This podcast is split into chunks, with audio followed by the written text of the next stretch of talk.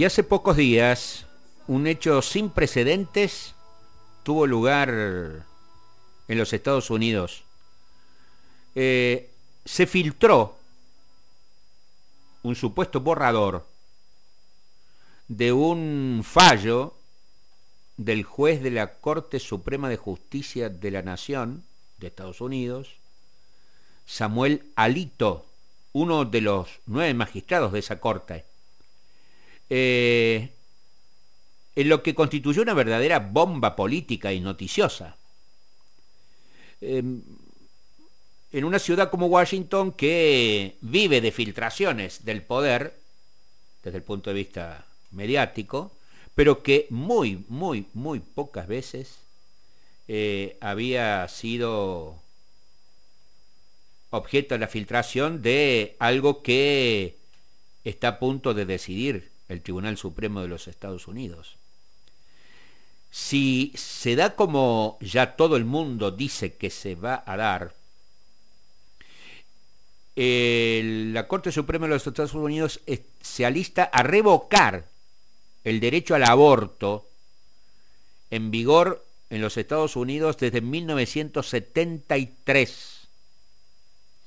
Eh, dicen que junto a este juez eh, Alito hay otros eh, magistrados como Clarence Thomas y como los tres puestos por Donald Trump en los últimos años, constituyendo una mayoría de cinco que echa por tierra lo que el propio Tribunal Supremo de los Estados Unidos había fallado en 1973 legalizando la interrupción voluntaria del embarazo.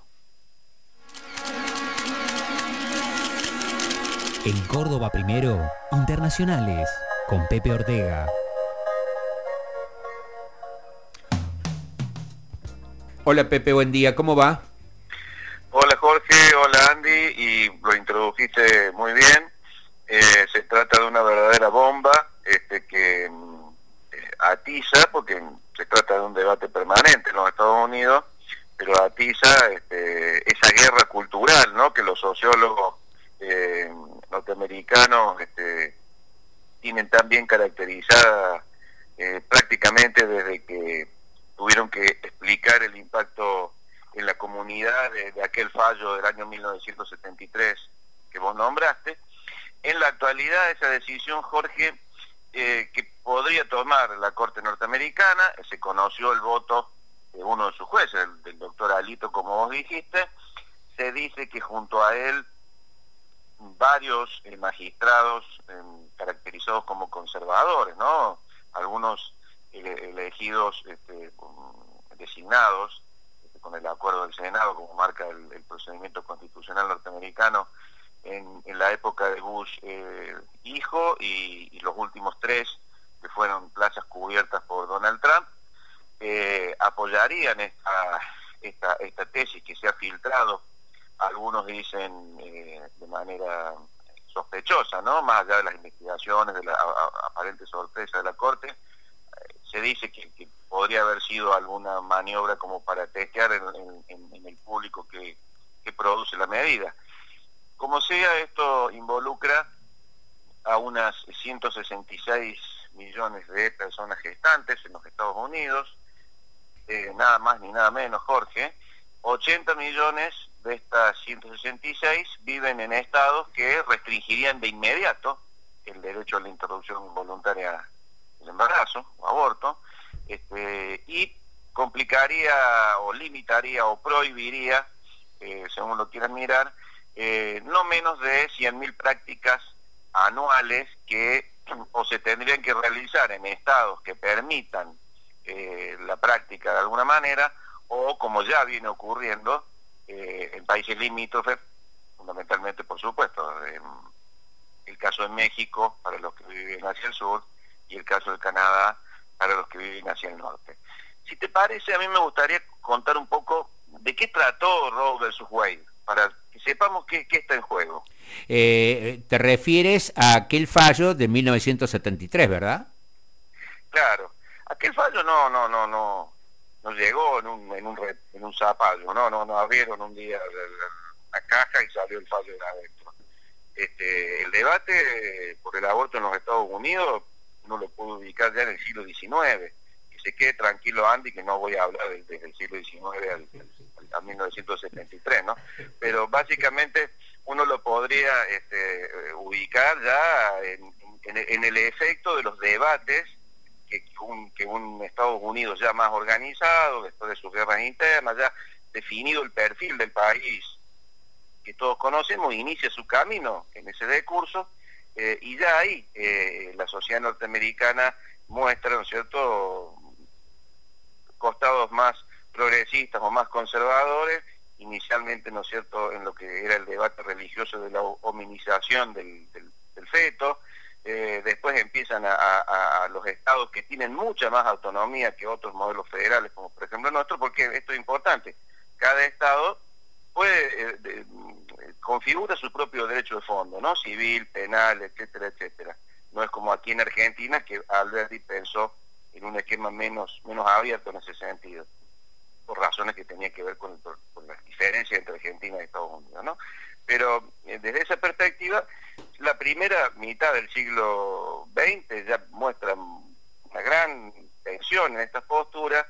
A fines de la década del 60 ya había leyes este, que permitían las prácticas eh, y en ese contexto una, una, una mesera, una camarera norteamericana de origen muy humilde, se llamaba Norman McCowey en los, en los, en, la, digamos, de manera anónima, por eso Rowe, el apellido Rowe, este, de manera anónima, asistida por una abogada muy joven, eh, plantean en, un tribunal este, de, su, de su estado, eh, plantean esta, esta, mm, ella ya había tenido dos hijos no queridos que había dado en adopción, eh, y plantea esta posibilidad de interrumpir voluntariamente el, proceso del embarazo. El, fallo finalmente llega en, 1973, ella a su hijo lo, tiene y lo da en adopción, pero básicamente la Corte lo que resuelve en ese fallo, con una mayoría más, progresista, eh, lo que resuelve es que este, estaba protegido ese derecho a decidir por la decimocuarta enmienda constitucional que básicamente se enfoca en la, este, eh, en privacidad individual, ¿no?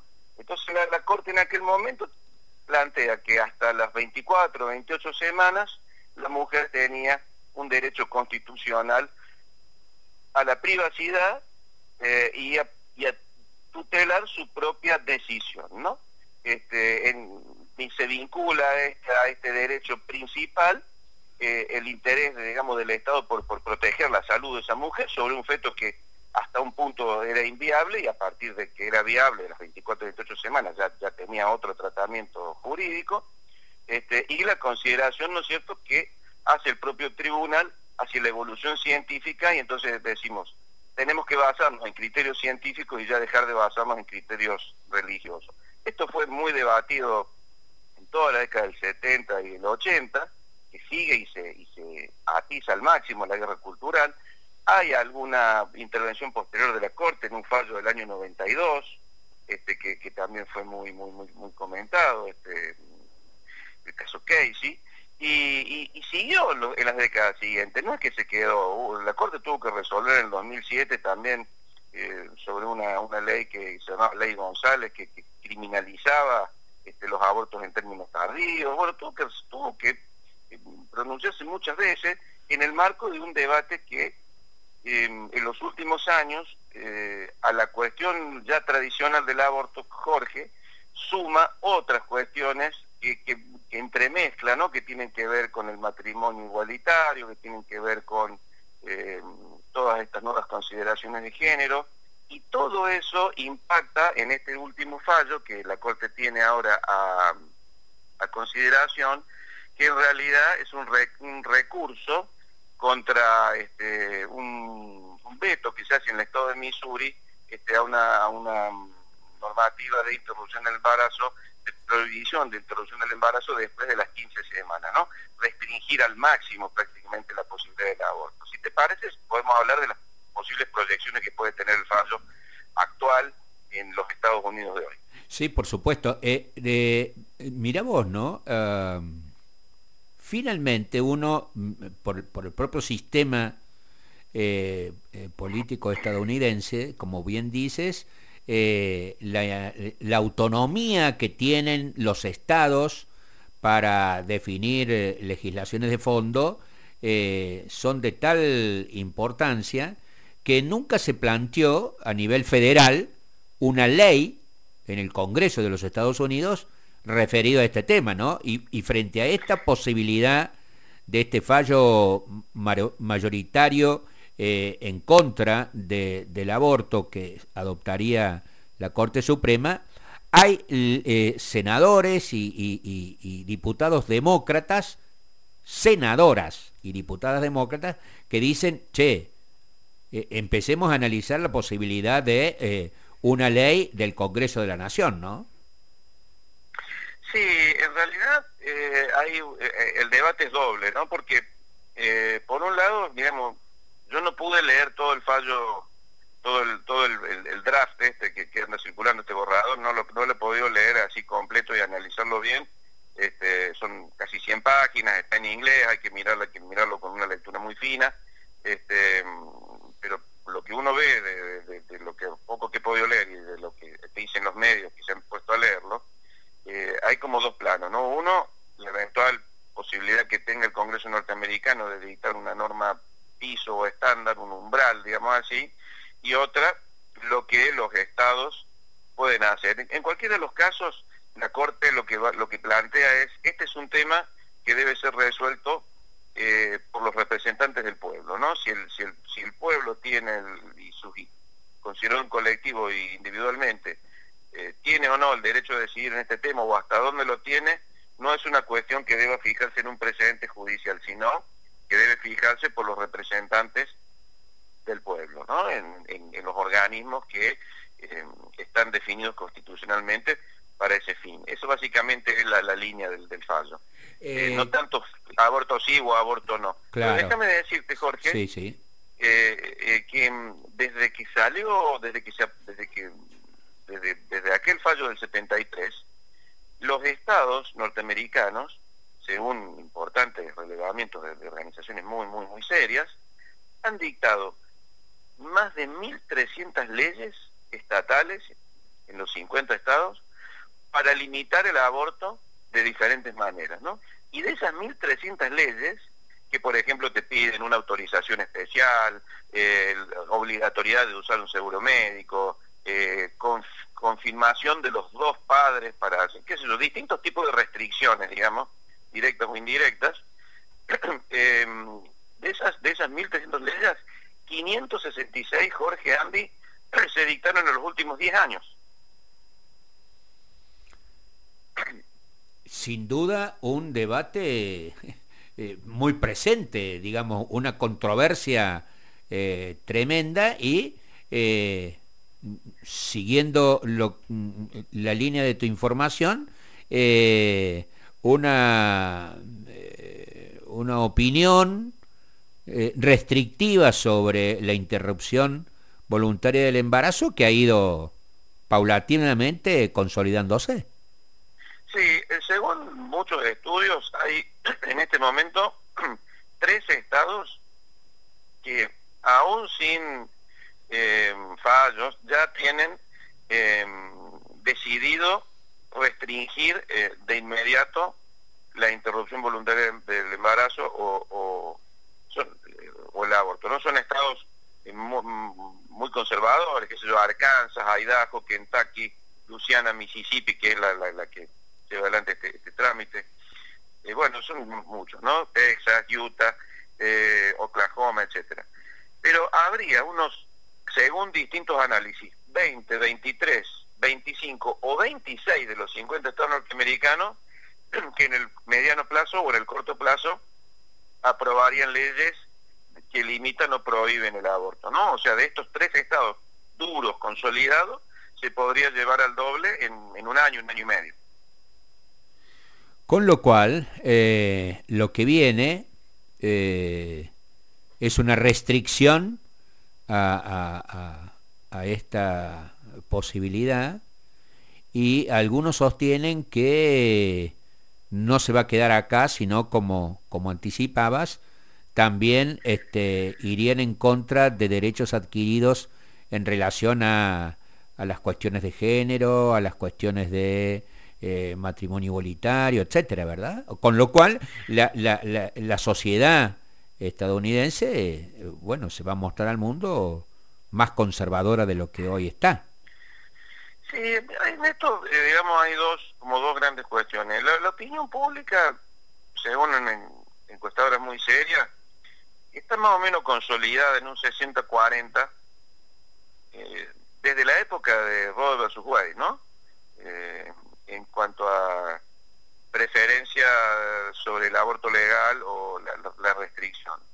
De todas maneras, dentro de ese 60 y dentro de ese 40, hay toda una serie de matices que han hecho muy determinante en el rumbo político del 40. ¿eh? Eh, eh, digamos, en el 73 no, no, este, esta preferencia sobre esta postura no, no, no impactaba tanto en la agenda política y en el apoyo a los candidatos. Gradualmente, en los años 70 y 80, 90 y 2000, ese 40 es parte de una agenda muy determinante a la hora de elegir candidatos, eh, mucho más determinante que el 60. No sé si, claro, lo, lo que yo esto lo podría explicar mucho mejor Norman, ¿no es cierto?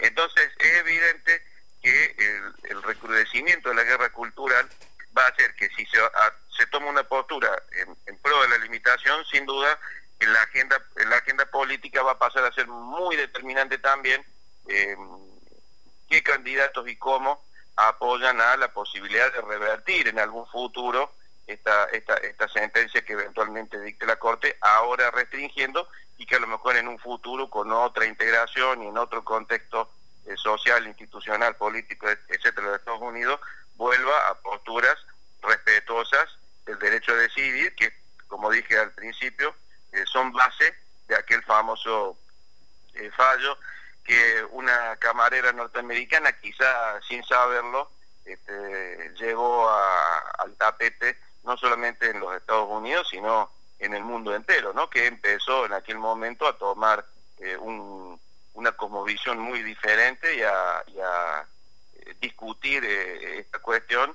en países y en sociedades que hasta ese momento no se habían animado a plantearlo, Jorge. Muy claro, Pepe, muchísimas gracias. ¿eh? Un abrazo. Chau, que tengas buen fin de semana.